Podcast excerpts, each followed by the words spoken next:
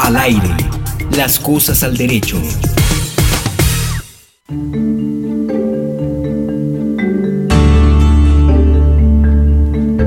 Saludamos muy especialmente a todos los oyentes de INSI Radio y desde luego eh, especialmente a los de este programa Las cosas al derecho. Y hoy con un tema eh, muy importante que es la justicia transicional, la justicia en tránsito a la paz, la justicia especial porque no está regida por, la por los principios y la normativa de la justicia ordinaria, de la justicia eh, convencional. Esa es la temática de hoy y con esto le damos la bienvenida a Henry Díaz que me acompaña en la mesa de trabajo. Y Henry, pues bienvenido para abordar esta temática. Doctor eh, Parra, saludos cordiales tanto a usted para todos los oyentes que nos están acompañando en otra cita en Las Cosas del Derecho con Carlos Parra Usán, doctor. Sí, Henry, es que eh, explicarle a todos los oyentes que eh, en las tres ramas del poder público, la rama legislativa, la rama ejecutiva y la rama judicial, en la rama judicial, Henry, encontramos algunas jurisdicciones, digamos que encontramos alguna de cuando uno habla de la rama judicial, tiene una estructura, Henry, y amables oyentes. Pero la justicia especial de paz no está ahí. Es decir, en la justicia ordinaria, la que está regentada, regida, organizada por la Corte Suprema de Justicia, hay cinco jurisdicciones, que es la laboral para temas de trabajo, que es la de familia, pues para las demandas de familia, alimentos, eh, de separaciones, divorcios, esa es la de familia. Está la justicia civil, que es para las demandas, para la de los predios, los bienes, las fincas, los, todo lo que son temas civiles. Está la jurisdicción Está la, eh, ¿cuáles hemos mencionado? La laboral, la familia, la civil y también encontramos la eh, justicia o la jurisdicción eh, comercial para todos los temas de títulos, valores, cheques, toda esta temática y la agraria. Básicamente, digamos, encontramos las cinco jurisdicciones dentro de la Corte Suprema de Justicia. Además de eso, esa es la justicia ordinaria, la jurisdicción ordinaria, que abarca estas cinco temáticas. También uno puede encontrar la jurisdicción constitucional que está dirigida por la Corte Constitucional y encuentra uno la, la jurisdicción administrativa que es cuando está por medio del Estado, cuando se va a demandar al Estado. Es decir, que uno encontraría la jurisdicción ordinaria con las cinco temáticas, encontraría la jurisdicción constitucional y la jurisdicción contencioso administrativa y se denomina así, Henry, porque es cuando hay una contienda sí, señor. contra la administración, entonces por eso se llama contencioso administrativo y está el Consejo de Estado. Además de estas tres jurisdicciones, la ordinaria, la constitucional y la administrativa, encontramos las jurisdicciones especiales, que es la jurisdicción especial indígena, que es cuando hay una, se va a dirimir una, una controversia con un con los pueblos indígenas o con algún miembro de los, pueblos indígenas, pero dentro de su territorio. Es decir, si él está por fuera y surgió alguna controversia, se rige por la jurisdicción ordinaria. Si es dentro de los resguardos indígenas, se rige por la jurisdicción especial indígena, que tiene algunos tratamientos especiales como el cepo, como los eh, latigazos o algunos, digamos, algunas prácticas eh, ancestrales de parte de ellos. Esa es la jurisdicción especial indígena.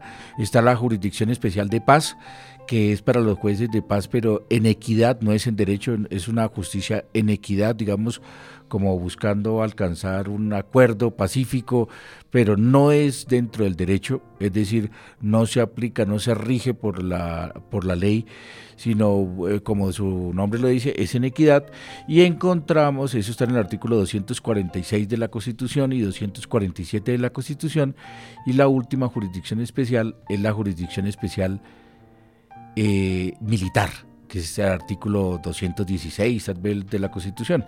Es decir, encontramos tres jurisdicciones convencionales, que es la jurisdicción ordinaria, la jurisdicción constitucional y la jurisdicción administrativa, y encontramos, Henry, tres jurisdicciones especiales, la de los militares, la de paz, la de paz pero en equidad, para no confundir con esta que vamos a hablar, y la jurisdicción especial indígena.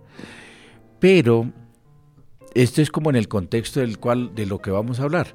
hay una jurisdicción o una justicia que se ha denominado justicia especial de paz o justicia transicional porque no se rige dentro de todos los principios del derecho. Es decir, digamos que no hay una, eh, una tarifa penal eh, equivalente a la comisión del delito, sino que es una tarifa especial porque se quiere hacer una justicia mientras se hace el tránsito a la paz. Es decir, si se comete un delito, digamos, de homicidio, que eh, por la ley ordinaria va hasta 40 años, para la Jurisdicción Especial de Paz no tiene esa tarifa sino que, por ejemplo, para los paramilitares que se rigieron dentro de la ley 975 del 2005, tenía un máximo de pena hasta ocho años, que no corresponde a la tarifa penal eh, ordinaria, porque lo que se quiere es pues que ellos se entreguen, que ellos declaren la comisión de sus delitos, que ellos, digamos, se acojan a esa justicia para hacer tránsito a la paz y salir, digamos, de esos, de esos eh, momentos de conflicto armado. Y fue así como durante el gobierno de Álvaro Uribe se aprobó la ley 975 que hizo tránsito a la paz para la desmovilización de los de, las paramilitares o también de las autodefensas que pues de hecho pues se, hubo un proceso de paz en Ralito eh, y se desmovilizaron y por eso encontramos Henry esta ley 975, que vamos a leer el artículo primero para determinar el objeto de la ley 975, que también nos sirvió para un, un, proceso de paz dentro de una jurisdicción especial de paz, dentro de una justicia transicional, Henry. Doctor Parre Oyentes, Ley 975 de 2005, artículo primero, objeto de la presente ley la presente ley tiene por objeto facilitar los procesos de paz y la reincorporación individual o colectiva a la vida civil de miembros de grupos armados al margen de la ley, garantizando los derechos de las víctimas a la verdad, la justicia y la reparación. Se entiende por grupo armado organizado al margen de la ley el grupo de guerrilla o de autodefensas, o una parte significativa e integral de los mismos como bloques, frentes u otras modalidades de esas mismas organizaciones de las que trata la ley 780 de 2002, doctor. Sí, pues si bien es cierto, la ley tenía un objeto amplio porque también habla de eh, eh, grupos al margen de la ley, grupos armados al margen de la ley, pues también cabían las, eh, los grupos de guerrillas, pero todos sabemos que esta ley sirvió fue para la desmovilización de las autodefensas que ahí mencionan. Y pues de todas maneras, Henry y amables oyentes, este, estos grupos, eh, digamos que han ido modificando sus, sus denominaciones. Se habla de grupos al margen de la ley, se habla de grupos emergentes, se habla de grupos o... Autodefensas, grupo de guerrilla también, lo Autodefensas, grupo de guerrillas. Digamos que en la medida de que se van desmovilizando, por ejemplo, ahora las guerrillas, se habla de grupos disidentes, los que no se quisieron movilizar, los del Frente Primero y otros frentes, entonces se habla de grupos disidentes, pues van mimetizando su nombre, como por ejemplo eh, el, el, grupo, eh, otro grupo, digamos, armado y organizado era el, el del clan de Úsuga, que algunos que tenían el mismo apellido en Córdoba eh, protestaron, entonces ahora se llama el Clan del Golfo, y así digamos que van adoptando nombres según eh, el momento histórico que vive el país.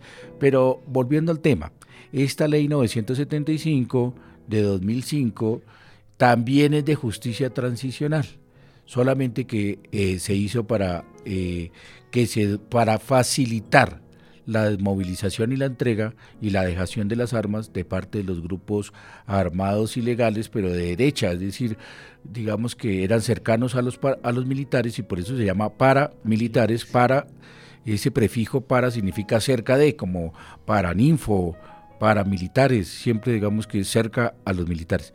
Entonces, esta ley no sirvió para lograr ese momento histórico de la desmovilización de los paramilitares, que muchos se desmovilizaron, pero otros no se desmovilizaron y ahora ya no se llaman paramilitares, sino como les digo, van adquiriendo otras denominaciones. y bueno, y con esto, Henry, pues hacemos una primera pausa para venir y hablar de la justicia transicional o cómo el Estado colombiano, cómo el gobierno colombiano, cómo el país jurídico ha tenido que ir creando unas normas para ir ambientando, para ir, digamos, eh, allanando el terreno para poder crear la Justicia Especial de Paz que en este momento está a punto de convocar, bueno, no, se abrió ya la convocatoria para constituir la Justicia Especial de Paz que no cabe dentro de las tres justicias ordinarias ni dentro de las tres justicias especiales que mencionamos anteriormente. Doctor Parra, la invitación a todas las personas es para que nos acompañen a través de nuestras redes sociales, arroba INSI-radio, nuestro Twitter, aquí los estamos leyendo, al igual que también nuestro fanpage, que es emisora INSI. Nuestro correo electrónico activo las 24 horas del día, acompañándolos y respondiendo las diferentes preguntas que están planteando a través de este programa Las Cosas del Derecho, es emisora INSI, arroba INSI.gov.co. Las Cosas al Derecho en INSI Radio, la radio incluyente. En Easy Radio, Carlos Parra Duzán, con las cosas al derecho.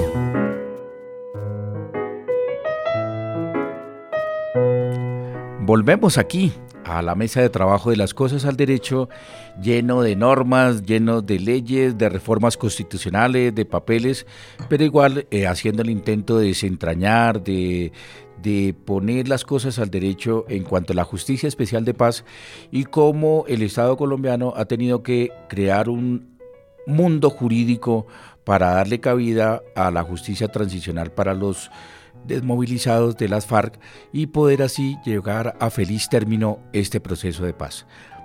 Por eso, eh, Henry, encontramos el acto legislativo 1 de 2012 donde se reformó la constitución para eh, crear una justicia transicional dentro de, rango constitucional. Por eso digo que se, los actos legislativos son reformas constitucionales, las leyes son desarrollos de la Constitución, mientras que los actos legislativos tienen ocho, ocho, debates, las leyes tienen cuatro debates y los actos legislativos no se sancionan por parte del presidente, sino que se promulgan. Es decir, un acto legislativo es una reforma constitucional y por eso eh, el acto legislativo 1 del 2012 eh, em, modificó la constitución para crear la justicia transicional, pero desde luego con base en el artículo 22 de la constitución, que es el derecho a la paz. Porque ya lo hemos hablado aquí en este programa eh, muchas veces, Henry. Sí, señor. Nuestra constitución del 91 elevó la paz a derecho. Es un derecho que si bien está mal catalogado en la Constitución del 91 porque está como derecho fundamental, los estudiosos del derecho sabemos que el derecho a la paz es un derecho colectivo que viene, me disculparán ustedes oyentes que estoy un poco mal de la garganta con estos virus de, gripa, Henry, que está por el cambio climático aquí en Bogotá, pero eh, el derecho a la paz es un derecho colectivo que lo conquistó la humanidad después de la, por la preocupación de las guerras mundiales. Después de las guerras mundiales se elevó a derecho los derechos ambientales, el derecho al libre desarrollo de los pueblos, el derecho de los consumidores, el derecho al espacio público, el derecho eh, a la moralidad administrativa y el derecho a la paz. Es un derecho de la colectividad y por eso eh, casi que todos los, los decretos, los actos legislativos citan el, el derecho a la paz porque como se elevó a derecho y si, y si es un derecho es porque los ciudadanos lo podemos exigir. Es decir, surgen unas obligaciones del Estado colombiano para garantizar el derecho a la paz y por eso también en el artículo 95 de la Constitución es un deber. O sea, la, la paz en la Constitución del 91 eh, está consagrado en el preámbulo como valor en el artículo 22 como derecho y en el artículo 95 como valor. Es decir, tiene distintas texturas jurídicas en la paz.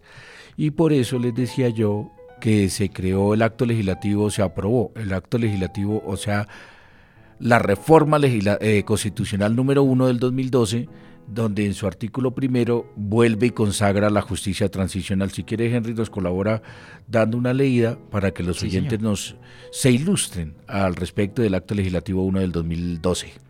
Artículo 1, Acto Legislativo 01-2012. La Constitución Política tendrá un nuevo artículo transitorio que será el 66. Así, artículo transitorio 66. Los instrumentos de justicia transicional serán excepcionales y tendrán como finalidad prevalente facilitar la terminación del conflicto armado interno y el logro de la paz estable y duradera, con garantías de no recepción o repetición mejor y de seguridad para todos los colombianos y garantizarán en el mayor nivel posible los derechos de las víctimas a la verdad, la justicia y la reparación. Una ley estatutaria podrá autorizar que, en el marco de un acuerdo de paz, se dé un tratamiento diferenciado para los distintos grupos armados al margen de la ley que hayan sido parte del conflicto armado interno y también para los agentes del Estado en relación con su participación en el mismo. Mediante una ley estatutaria se establecerán instrumentos de justicia transicional de carácter judicial o extrajudicial que permitan garantizar los derechos estatales de investigación y sanción. En cualquier caso, se aplicarán mecanismos de carácter extrajudicial para el esclarecimiento de la verdad y la reparación de las víctimas. Una ley deberá crear una comisión de la verdad y definir su objeto, composición, atribuciones y funciones. El mandato de la comisión podrá incluir la formulación de recomendaciones para la aplicación para la ampliación de los instrumentos de justicia transicional, incluyendo la aplicación de los criterios de selección, tanto los criterios de priorización como los de selección son inherentes a los instrumentos de justicia transicional. El fiscal general de la Nación determinará criterios de priorización para el ejercicio de la acción penal, sin prejuicios del deber general del Estado de investigar y sancionar las graves violaciones a los derechos humanos y al derecho internacional humanitario. En el marco de la justicia transicional, el Congreso de la República, por iniciativa del Gobierno Nacional, podrá mediante ley estatutaria determinar criterios de selección que permitan centrar los esfuerzos en la investigación penal de los máximos responsables de todos los delitos que adquieran la connotación de crímenes de lesa humanidad, genocidios o crímenes de guerra cometidos de manera sistemática. Establecer los casos requisitos y condiciones en los que procedería la suspensión de la ejecución de la pena, establecer los casos en los que proceda la ampliación de sanciones extrajudiciales, de penas alternativas o de modalidades especiales de ejecución y cumplimiento de la pena, y autorizar la renuncia condicionada a la persecución judicial penal de todos los casos no seleccionados. La ley estatutaria tendrá en cuenta la gravedad y representatividad de los casos que determinan los criterios de selección. En cualquier caso, el tratamiento penal especial mediante la aplicación de instrumentos constitucionales como los anteriores estará sujeto al cumplimiento de condiciones tales como la dejación de las armas, el reconocimiento de responsabilidades, la contribución o la contribución al esclarecimiento de la verdad y a la reparación integral de las víctimas, la liberación de los secuestrados y la desvinculación de los menores de edad reclutados ilícitamente que se encuentren en poder de los grupos armados al margen de la ley, doctor. Sí, un artículo bastante denso, un artículo un poco complejo. Sí, señor. Pero este artículo nos permite eh, analizar varias cosas. Uno es, Henry, que eh, en la justicia transicional se va a aplicar penas alternativas, modalidades distintas de sanción. Sí, señor. Eh, se va a aplicar, Henry, eh, para juzgar a los que se desmovilicen voluntariamente, pero excepto, digamos que no tendrán derecho a la justicia transicional los que hayan cometido delitos de lesa humanidad, es decir, los que lesionan la humanidad. ¿Por qué? Porque si se llegasen a perdonar a los eh, que hayan cometido delitos de lesa humanidad, actualmente se acaba de crear un tribunal penal internacional que si el Estado colombiano no conoce o digamos le perdona a los que hayan cometido delitos de lesa humanidad, entonces conocerá la justicia penal internacional, porque es un órgano competente a nivel mundial. Por eso digamos que la importancia cuando se habla de que quienes pueden acudir a la justicia penal, perdón, a la justicia transicional, solamente eh, los que no hayan cometido ni delitos de lesa humanidad ni delitos de genocidio, es decir, digamos, exterminar a un grupo, a una población de manera sistemática como a un grupo indígena, a un grupo específico de determinada región.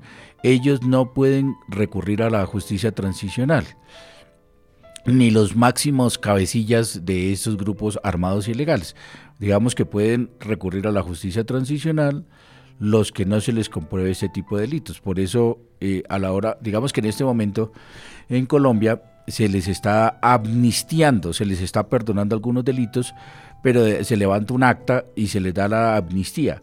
Pero una vez se cree la, la, la, JEP, la Justicia Especial para la Paz, esos eh, guerrilleros esos miembros de, de las FARC que han sido amnistiados por acta, no porque se hayan cometido, o mejor dicho, no porque se si, se les comprueba, si se les comprueba que están inmersos en este tipo de delitos, tendrán que ir a la justicia transicional, confesar sus delitos y se les imputará o se les condenará de acuerdo a los topes que establece la Justicia Especial de Paz eh, eh, y no tendrá validez la amnistía que se les dio. Es decir, la amnistía que se le está dando y, y en este momento hay una, Henry, hay una huelga de hambre por parte de algunos guerrilleros, incluso de Jesús, Jesús Santrich, pero porque no han liberado a todos los presos de las cárceles eh, de miembros de las FARC, pero digamos que se les va a liberar dándoles una amnistía, pero si se les llega a comprobar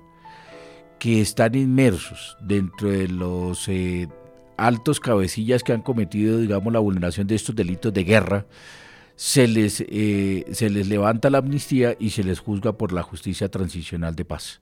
Entonces, digamos que eso es la importancia.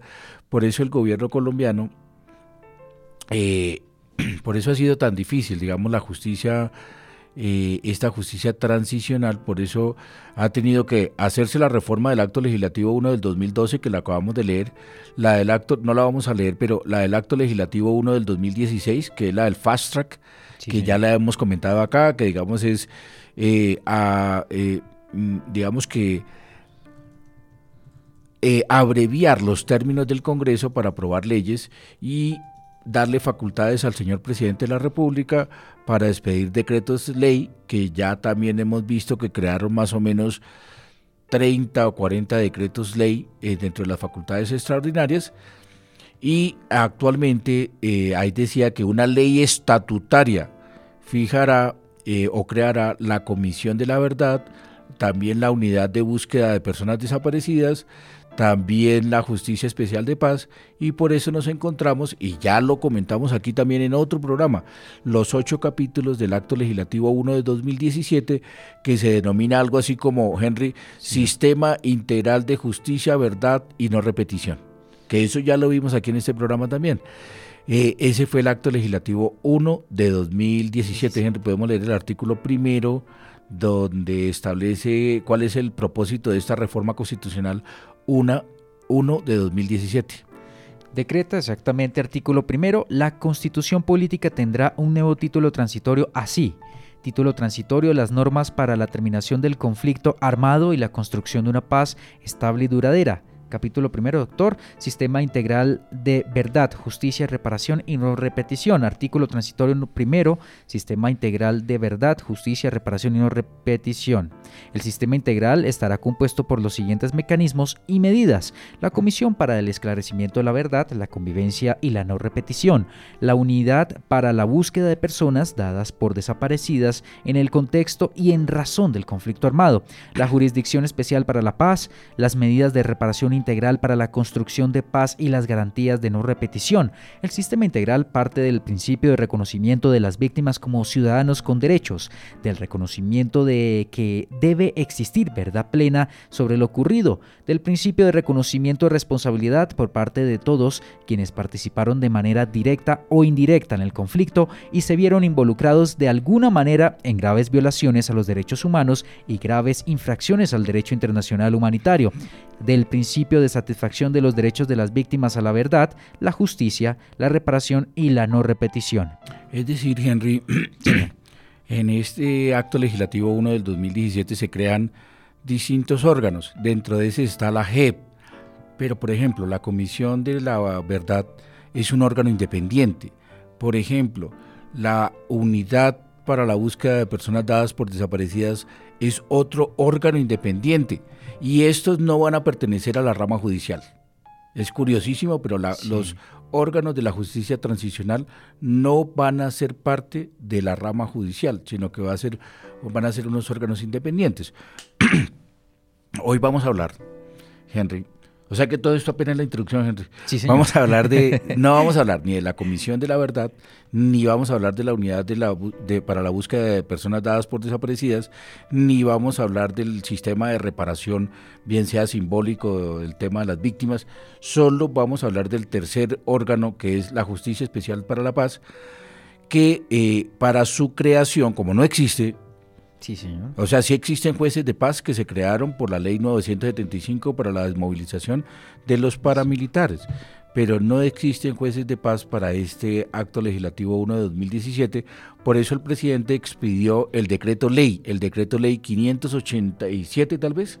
Eh, 587-2017, pactado el 5 de abril de 2017. Exactamente, con este decreto ley o sea, es un decreto, es una ley, sí, señor. pero es una ley pero expedida por el presidente de la República, pero como el presidente no puede expedir leyes, entonces el Congreso le dio facultades a través del acto legislativo 1 del 2016, a través del fast track, para que expida normas con fuerza de ley, que se llaman decretos ley. Y ahí expidió este decreto, Henry, que vamos a leer el artículo primero, donde eh, creó, creó un comité de cinco personas para que a su vez ese comité conforme la JEP, mejor dicho, este comité dirigido por Claudia Vaca, es la que tiene, y el secretario actual es Néstor Raúl Correa, es el que tiene que hacer la convocatoria, que acaba de salir la convocatoria, para la conformación de los 51 magistrados que conformarán las cuatro salas de la JEP, de la Justicia Especial para la Paz. ¿Cómo dice entonces Henry en este contexto el artículo 1 del acto eh, perdón, de la, del decreto ley 587 de este año. Artículo 1. Objeto. El Comité de Escogencia tendrá por objeto la selección de los magistrados de la Jurisdicción Especial para la Paz, JEP, del director de la Unidad de Investigación y Acusación, los juristas, expertos y extranjeros que actuarán en calidad de amicus curiae, el secretario ejecutivo de la JEP, el presidente o presidenta inicial de la JEP, los comisionados de la Comisión para el Esclarecimiento de la Verdad, la Convivencia y la, No Repetición, CEB, incluido su presidente y el director de la Unidad de Búsqueda de Personas Dadas por Desaparecidas en el Contexto y en razón del conflicto armado, UBPD. Igual, señor. Este comité, Henry, eh, creo que en el artículo 2 o en el artículo 3 está la conformación de este comité de los cinco miembros que hacen parte de este comité de escogencia, este comité eh, que va a crear estos órganos porque ya les digo, como no existen estos órganos, ni el Comité de la Verdad, ni la Unidad de Búsqueda de Desaparecidos, ni la JEP, ni la, el Comité de Reparación, entonces este comité está conformado por cinco integrantes. No sé si ahí está el artículo, Henry. Sí, señor, el 2, exactamente. El 2. Vamos a ver cómo está conformado este, este comité que de, de, de conformación de la Justicia Especial de Paz. El comité de escogencia estará conformado por 1 un delegado designado por la Sala Penal de la Corte Suprema de Justicia. 2. Un delegado designado por el Secretario General de Naciones Unidas. 3. Un delegado designado por la Comisión Permanente del Sistema Universitario del Estado. Cuarto, un delegado designado por el presidente de la Corte Europea de Derechos Humanos. Y quinto, un delegado designado por la delegación en Colombia del Centro Internacional de Justicia Transicional ICTJ, doctor. Sí, incluso Henry, estos delegados ya, ya, ya tienen nombre, digamos que ya con nombre propio se delegaron estos cinco integrantes por parte de la Unión Europea, por parte de la Corte Suprema de Justicia, de la Sala Penal, por parte de la de, la, Naciones Unidas, por parte del Comité Universitario y por parte de la Organización de Justicia Transicional aquí en Colombia. Estos delegados ya se nombraron y de hecho ya hicieron la convocatoria. Y en el artículo creo que cuarto, Henry, Señor. establece como algunos criterios que se van a tener en cuenta para la conformación de esos juristas, para la digamos para la selección más que eh, de esos juristas dentro de la justicia transicional. Hay unos criterios, digamos, de idoneidad de cómo deben ser esos juristas o cuáles son las características de estos juristas, pues que tengan experticia en derechos humanos, que tengan unos títulos de idoneidad dentro, que hayan estudiado sobre todo derecho, bueno, tienen que ser abogados, desde luego, pero digo derechos humanos o derecho internacional humanitario o derecho internacional de los derechos humanos. No sé si están los criterios, Henry. Y también están las personas citadas que mencionó el doctor. Ah, bueno, si quieres, como para darle más precisión a los oyentes, vamos a mencionar cuáles son estos cinco delegados con nombre propio de, parte de estos cinco organismos que conforman el Comité de Selección para la JEP. Exactamente está en el parágrafo primero del artículo 2, doctor. Se reconocen como designados por, los, por las anteriores organizaciones respectivamente y en su orden a José Francisco Acuña, que es el delegado designado por la Sala Penal de la Corte Suprema de Justicia, Diego García, el delegado, el secretario general de las Naciones Unidas, fue el delegado designado, también eh, Claudia Vaca, que fue eh, la encargada o la escogida por la Comisión Permanente del Sistema Universitario del Estado, Álvaro Gil Robles, que es el encargado del delegado designado por el presidente de la Corte Europea de Derechos Humanos, y finalmente, doctor Parra, el quinto, el delegado designado por la Delegación de Colombia del Centro Internacional de Justicia Transicional, es Juan Méndez, doctor. Juan Méndez, exactamente. Entonces, estos delegados, pues, eh, mm, digamos que para darle mayor transparencia y para darle como una, un criterio, eh, digamos, eh, muy, muy, muy limpio y para que no se politice, eh, si me permiten el término, no se politice la, pues la conformación de la JEP, justamente digamos que son delegados de organismos internacionales y solamente habrían dos, eh, dos delegados por organismos colombianos, que sería el del sistema universitario y el de la Corte Suprema de Justicia, el señor Francisco, que no recuerdo ahora el apellido. El, el apellido, doctor. El primero, el de la Corte, el de la Sala Penal de la Corte Suprema de Justicia. Se llama José Francisco Acuña, doctor. José Francisco Acuña, son los únicos dos delegados por organismos nacionales, porque los otros dos son de Naciones Unidas, de la Unión Europea y del Centro Internacional de Justicia Transicional. Eh, eh son organismos internacionales. Y en este mismo decreto ley expedido por el señor presidente, el 587 del presente año, también hay, digamos, de manera escueta algunos criterios de selección. Sí, señor.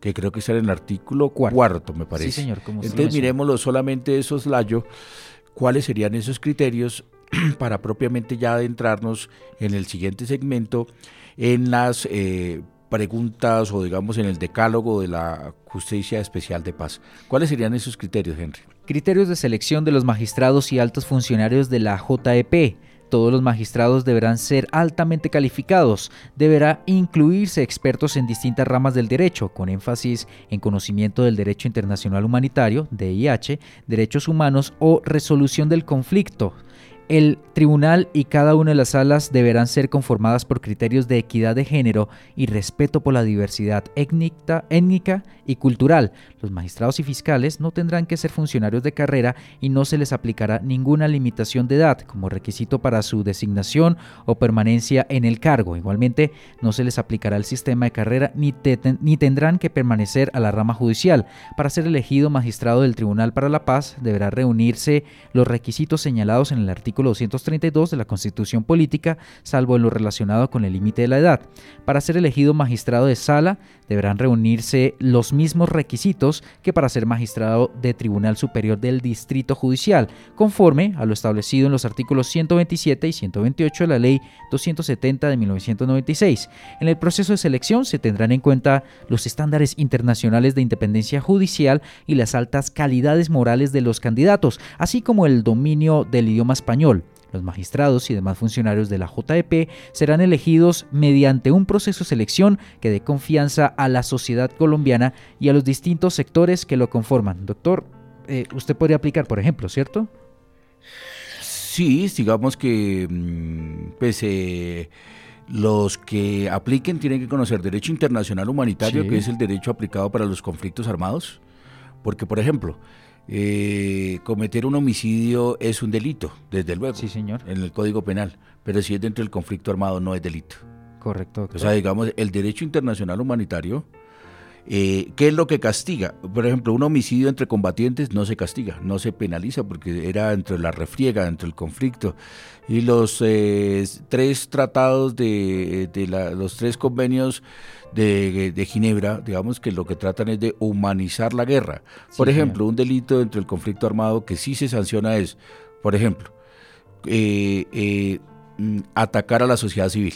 Ese, digamos, si claramente digamos, es, vulnerar el derecho internacional humanitario, porque si está dentro de un conflicto, pues lo que se quiere, digamos, lo que se permite es dentro de los combatientes, eh, saquen a la sociedad civil. otro delito que se sanciona dentro del derecho internacional humanitario, por ejemplo, eh, eh, atacar con armas no convencionales, por ejemplo, una pipeta de gas, no sabemos cuál es el efecto, para qué rumbo va a tomar una pipeta de gas y puede, digamos, terminar como lo que pasó en Bojayá en la iglesia que atacaron con pipetas, pipetas bomba, digamos. Eh, otro, otro, otros, eh, otras, otros delitos dentro del derecho internacional humanitario, por ejemplo, atacar carros de sanidad o carros de, la Cruz Roja, de sacerdotes, digamos que esos tienen que estar por fuera del conflicto. Eh, por ejemplo, infligir sufrimientos adicionales a los caídos en, guerra. Por ejemplo, pues si ya cayó en guerra, eh, por ejemplo, hay unas, un, tipo de balas que se confeccionaban para la guerra, Henry, que explotaban dentro del cuerpo humano. Es decir, después de, de, que ingresan en el cuerpo, es que explotaban. O sea, digamos que eso, ese tipo de armas están prohibidas dentro del conflicto armado. Las minas antipersonas están prohibidas porque no puede prever quién va a ser el que va a caer ahí en esa mina, puede ser un combatiente o no. Entonces, por, e, incluso a veces caen ellos mismos, sí, señor. los que la pusieron, porque ya no tienen, no tienen el mapeo y justamente en esa labor está el Estado colombiano haciendo el desminado humanitario. Y muchas personas con discapacidad, incluso con discapacidad visual, han adquirido su discapacidad justamente por este tipo de artefactos que son unos... Eh, eh, artefactos que pueden estar esperando por sus víctimas por más de 50 años, porque digamos que el deterioro de una mina antipersona, como está enterrada, pues es muy difícil que se deteriore, puede esperar ahí 50 años y después cae la persona eh, con, unos, con unas consecuencias, digamos, funestas, terribles, porque eh, es un tipo de arma, por eso la Convención de Ottawa, que ya la ratificó Colombia, propugna, promueve la no, la, no, la no creación de, mejor dicho, la no fabricación de minas, eh, promueve eh, el no almacenamiento de las minas y desde luego el no sembrado de las minas antipersonas para justamente humanizar el conflicto. Entonces, recapitulando un poco, Henry amables oyentes. Sí, señor las, eh, eh, los juristas que van a conformar la JEP tienen que saber de derecho internacional humanitario, que es el de los conflictos armados, tienen que saber de derechos humanos en general y tienen que saber de derecho internacional de los derechos humanos, que es el tema de los tratados internacionales y desde luego derecho penal internacional, porque este es un tema, digamos, que también tendrán que abordar en algún momento cuando estén juzgando a los combatientes cuando estén juzgando a los que se acojan a la JEP, porque en este tema, en el capítulo séptimo del acto legislativo 1 del 2017, que no lo vamos a leer ahora, pero sí lo hemos tratado, dice que también se podrán acoger a la JEP los miembros de las Fuerzas Armadas en Colombia, que eso ha sido un tema de mucha discusión, pero finalmente si se le está permitiendo que haya una justicia transicional para los miembros de las, eh, digamos, de las guerrillas, también ha permitido, desde luego, que los miembros de los militares, los integrantes o los de las Fuerzas Armadas, también puedan acudir a una justicia especial para la paz. Entonces, en este contexto, Henry, sí, señor. vemos que esta comisión de cinco integrantes creada por el decreto 587, ya abrió la convocatoria y la gente se tiene que presentar, los juristas se tienen que presentar del 24 de julio al 2 de agosto. Hay digamos que un cronograma.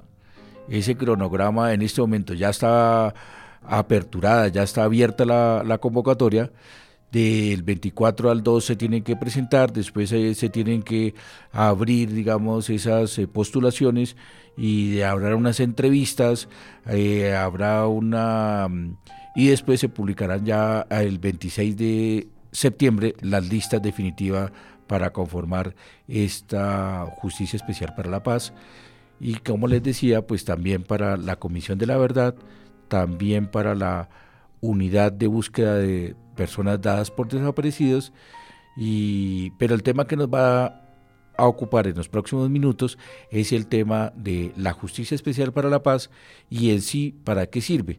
De para ello hemos recurrido a un artículo del periódico El Tiempo, no sé finalmente de qué artículo, que hace como las 10 principales preguntas de qué se ocupa la Justicia Especial para la Paz, que es lo que vamos a abordar en el próximo segmento, Henry. Doctor Parra, exactamente la invitación para todas las personas es para que sigan conectados con las cosas al derecho. Recuerde muy bien que también nuestra línea telefónica es el 232-1576. Esto es en Bogotá, 232-1576. Las cosas al derecho en Easy Radio, la radio incluyente.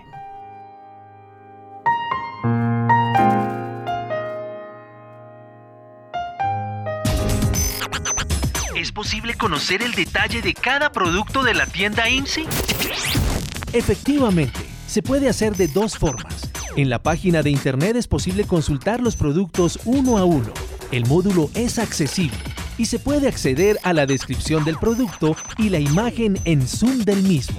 En la tienda INSI se cuenta con un showroom, una exhibición de productos abierta que le permite a los visitantes conocer en detalle cada producto, reconocer sus funciones, usos y características. Mayor información en www.insi.gov.co. En Easy Radio, Carlos Parra Duzán, con las cosas al derecho.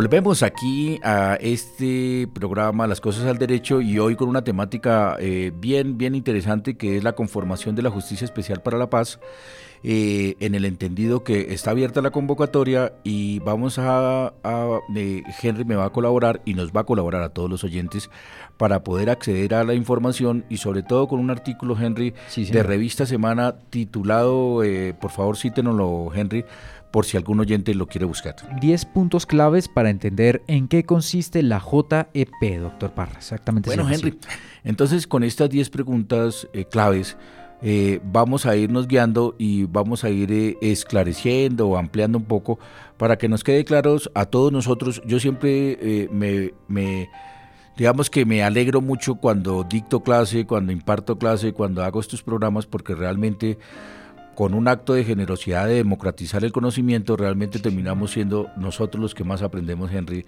de este ejercicio con los oyentes. Doctor Parra, exactamente iniciamos con el primer punto clave. ¿Para qué se creó la JEP y cuál es su, su propósito, doctor? Pues si quiere leemos la respuesta y yo la voy ampliando. Perfecto. La ley estatutaria de la JEP busca hacer operativas las normas constitucionales que a través del acto legislativo 01-2017 creó la Jurisdicción Especial para la Paz. Por eso su propósito no es el de reproducir las nuevas normas constitucionales que ya son de obligatorio cumplimiento, sino desarrollarlas, doctor.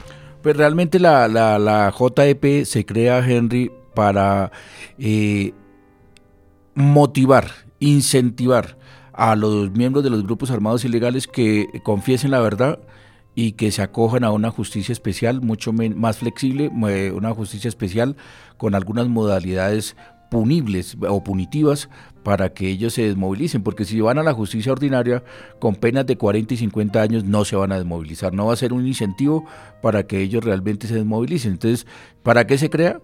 Pues justamente para que haya un órgano que juzgue a, los que a los a, los em, actores del conflicto armado, pero con una digamos que con una justicia especial, dado que dentro de los dentro de las seis justicias de las seis justicias que le cité al principio, la justicia ordinaria, constitucional, administrativa, o la justicia indígena, militar o de paz en equidad, no hay ningún órgano especializado para aplicar una justicia de tránsito a la paz, como es la justicia transicional. Por eso se crea la JEP. Ahora el segundo punto clave, doctor Parra, ¿qué tiene que ver la JEP con las víctimas, la verdad y la justicia? En su primera parte se indica que los objetivos de la JEP son proteger los derechos de las víctimas y satisfacer sus derechos a la justicia, ofrecer verdad a la sociedad colombiana, contribuir a una paz estable y duradera y adoptar decisiones que den seguridad jurídica a quienes participaron en el conflicto respecto de los delitos cometidos durante y en relación con el mismo señala que los estados tienen el deber jurídico de atender los derechos de las víctimas, así como el de prevenir nuevos hechos de violencia. Por eso la JEP no está orientada de manera exclusiva a la imposición de penas que retribuyen un mal por otro, fijado su atención de manera exclusiva en el pasado. Su visión es prospectiva como parte de un sistema integral de verdad, justicia, reparación y no repetición. Busca asegurar que mediante la reinserción social y la superación de las causas del conflicto, este no vuelva a repetirse, doctor. Sí, digamos que eh, es que yo creo que las respuestas del artículo están un poco complejas y si el propósito es poner las cosas al derecho, pues yo creo que nos toca hacer un ejercicio, eh, eh, digamos, de... de mm, deslindar, digamos, como de poner en términos fáciles eh, este, este tema. Porque, ¿qué tiene que ver con las víctimas? Que la Justicia Especial de Paz, como dice el artículo, no solamente busca sancionar a los culpables del conflicto armado, sino que también busca esclarecer la verdad, es decir, además de que, de que condenen a, al, victimario, a, a las personas que son víctimas, también les interesa saber la verdad, dónde están enterrados sus familiares, qué pasó con sus desaparecidos, eso le interesa mucho, digamos, para poder sanar poder sanar las víctimas, eso les interesa. Por eso este acto legislativo 1 del 2017, además de crear la JEP propiamente dicha, también crea la Comisión de la Verdad, también crea la Unidad de Búsqueda de Desaparecidos y también propugna por la no repetición de estos actos. Es decir, que digamos Henry eh, sí. tiene mucho que ver con, con, las víctimas, porque además de la reparación administrativa, a la reparación económica que hace la unidad de víctimas, que ya está establecido más o menos 8 millones de víctimas en Colombia, también eh, se busca el esclarecimiento de la verdad. Eso es como, como lo clave aquí en este punto de la pregunta de que, qué tiene que ver con las víctimas, Henry. Doctor Parra, ¿quiénes pueden acceder a la JEP y cuáles son sus requisitos? En un título destinado exclusivamente a los principios orientados de la JEP, se indica que para acceder a sus tratamientos especiales se debe aportar verdad plena, reparar a las víctimas y garantizar la no repetición, advirtiendo que el grado de contribución voluntaria estará en relación con el tratamiento a recibir dentro de esta jurisdicción. En relación con las FARC, se indica que su participación en el sistema integral estará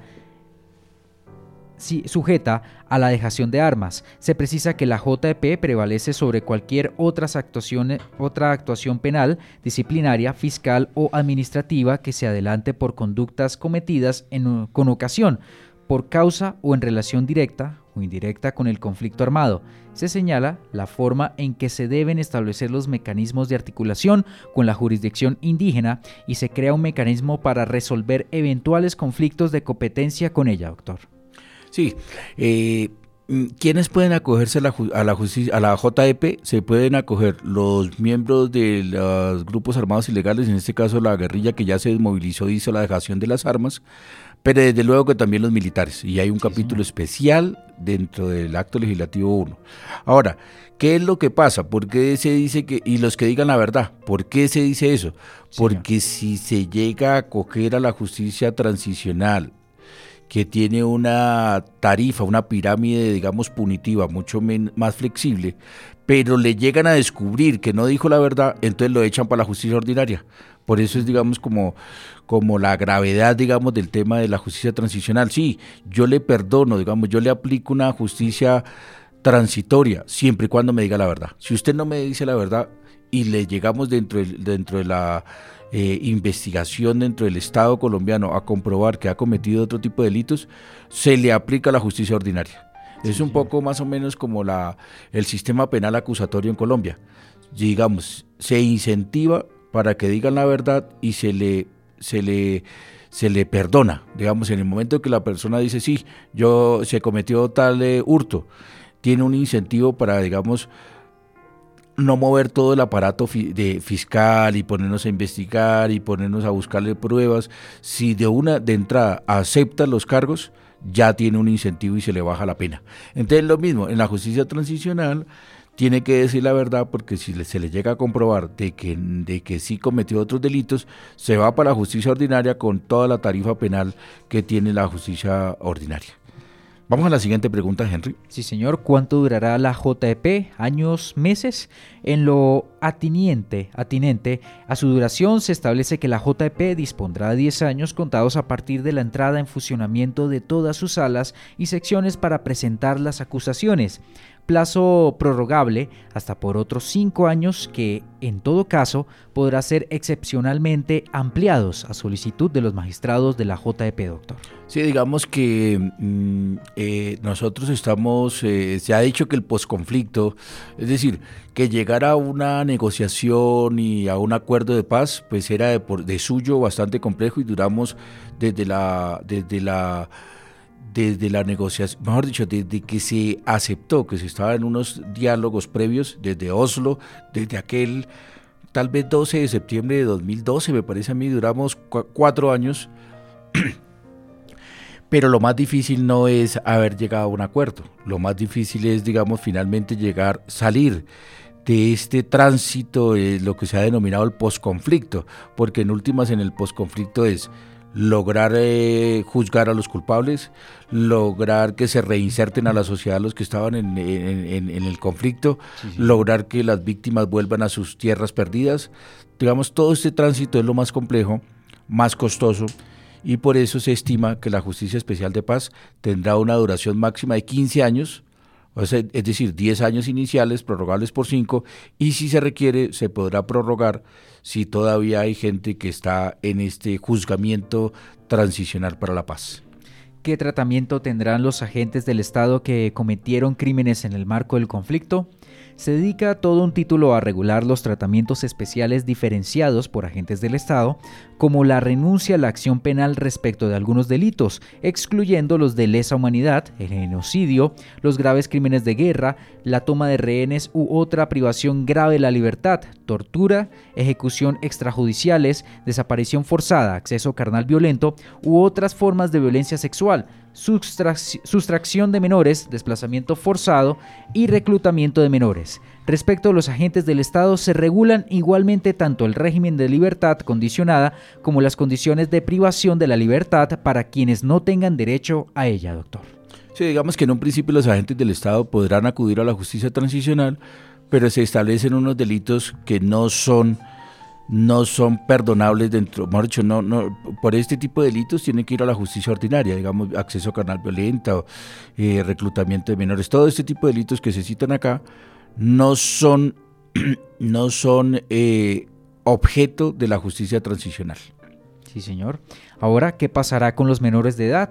Se describe la competencia de la JP en sus aspectos temporales, qué periodo de tiempo abarca, personal, a qué clase de personas se aplica y material, qué clase de delitos incluye, en desarrollo de lo ya incorporado a la Constitución a través del Acto Legislativo 001 de 2017, precisando que no habrá responsabilidad penal para quienes tenían menos de 18 años cuando cometieron delitos que serían competencia de la JEP, doctor.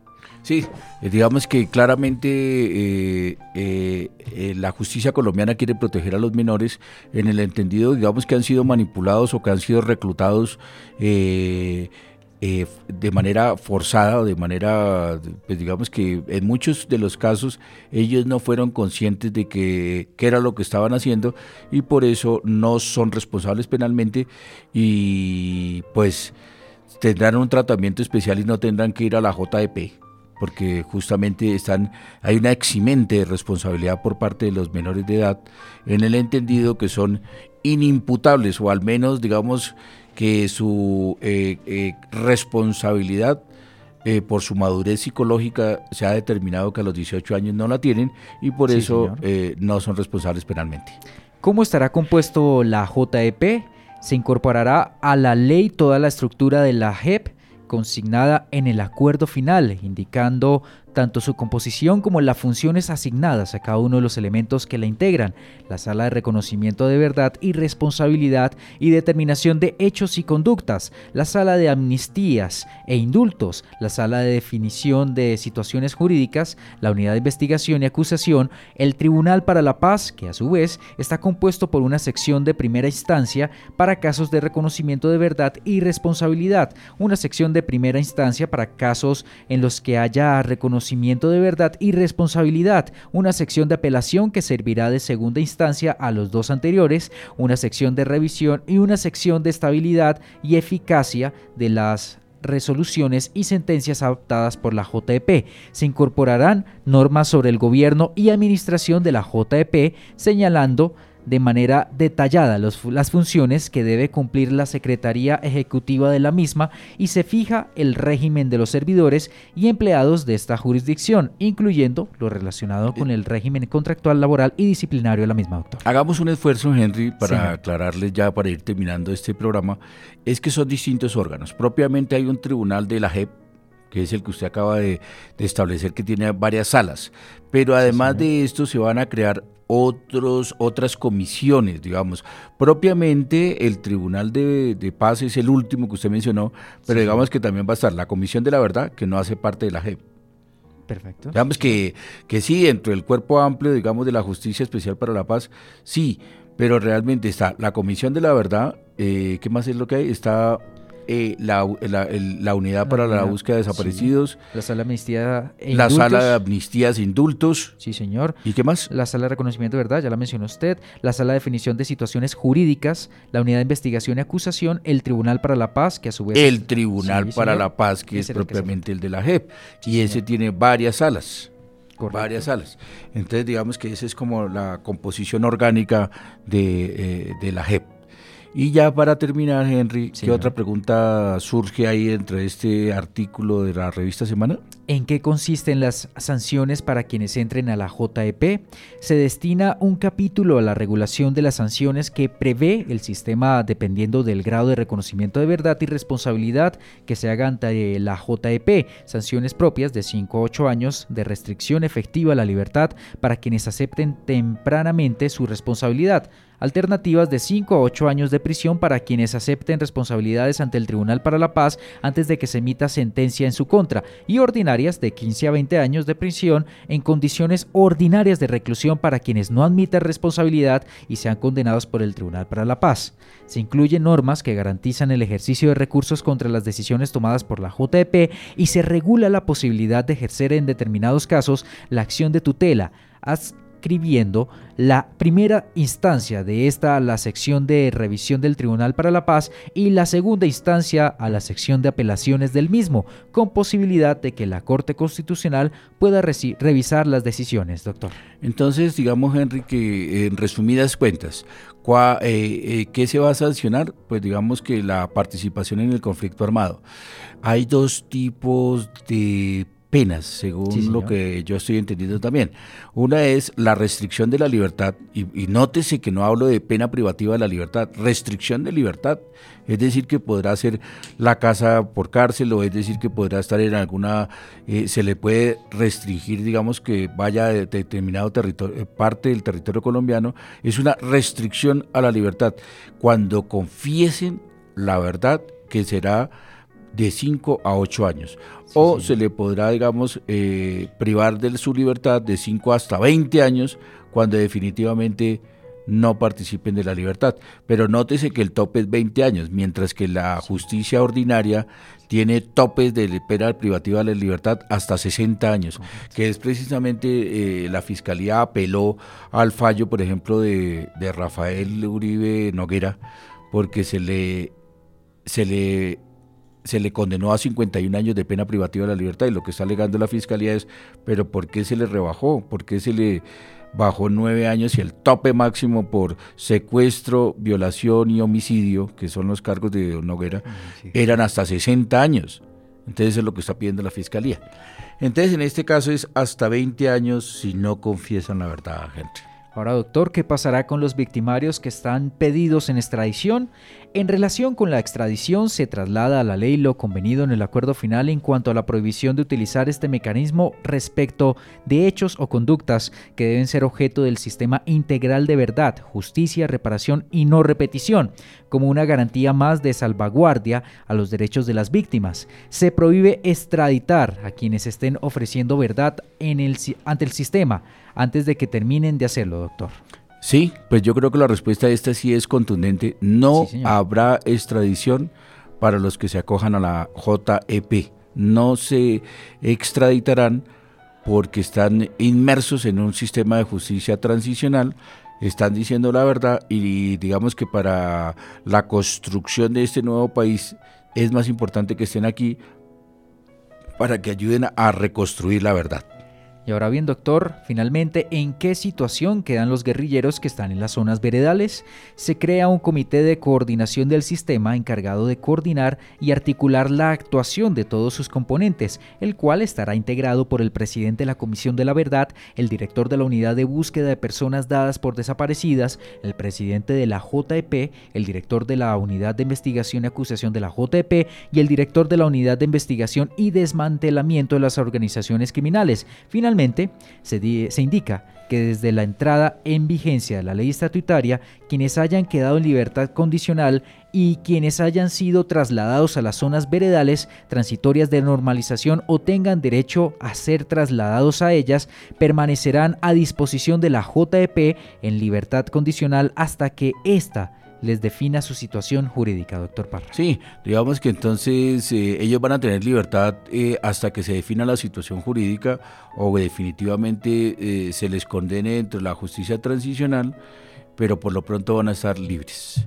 pues yo creo, Henry, yo quedo contento porque hemos hecho un esfuerzo de poner las cosas al derecho con una temática que no es fácil, además que no es fácil porque tampoco existe, o sea, estamos hablando de algo que se está construyendo, algo que el Estado mismo a través de reformas constitucionales, como lo mencionamos en el programa La Reforma Constitucional 1 del 2012, que creó la justicia transicional, y esta del Acto Legislativo 1 de 2017, que tiene desarrollo con el decreto presidencial 587. Entonces estamos hablando pues de cómo va a funcionar la justicia especial para la paz para definitivamente salir de este tránsito de la guerra para llegar definitivamente a la paz dentro de este proceso que se llama posconflicto y por eso el Estado colombiano tuvo que crear la JEP o Justicia Especial para la Paz que va a ser para juzgar con una tarifa penal eh, más flexible de 5 a 8 años cuando digan la verdad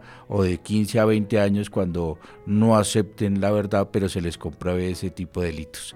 Pues yo espero así, Henry, contribuir con todos los oyentes, con todas las personas con discapacidad, con sus familias, en esta temática de la justicia especial para la paz. Podrá ser un poquito árida, podrá ser un poco difícil, pero yo creo que como ciudadanos y como colombianos tenemos que conocer de esta temática porque definitivamente eh, va a ser un, tema jurídico que nos va a a rondar los oídos y las noticias con la construcción de la JEP. Agradecerte, Henry, por la colaboración aquí en la mesa de trabajo y agradecerles a todos los oyentes por estar aquí conectados con INSI Radio y con este programa Las Cosas al Derecho, que como siempre buscamos temáticas de actualidad y temáticas de trascendencia para el país. Muchísimas gracias y hasta un próximo programa. Y Henry, me despido de usted e invitándolo a su vez a que eh, haga un llamado para que nos sigan en nuestras redes sociales y a través de todos nuestros canales de comunicación desde INSI Radio. La invitación es para todas las personas para que nos sigan a través de nuestro Twitter, emisora y también a través de nuestro fanpage que es emisora INSI. La invitación para todos ustedes es por si quieren revivir este programa, es para que lo busquen a través de INSI en la Carta, una sección que se encuentra exclusiva con todos los programas de las cosas al derecho que la encuentra en nuestra página www.insi.gov.co slash INSI Radio Doctor. Bueno, muchísimas gracias y hasta un próximo programa de Las Cosas al Derecho, aquí desde la Casa de los Ciegos, desde el Instituto Nacional para Ciegos INSI.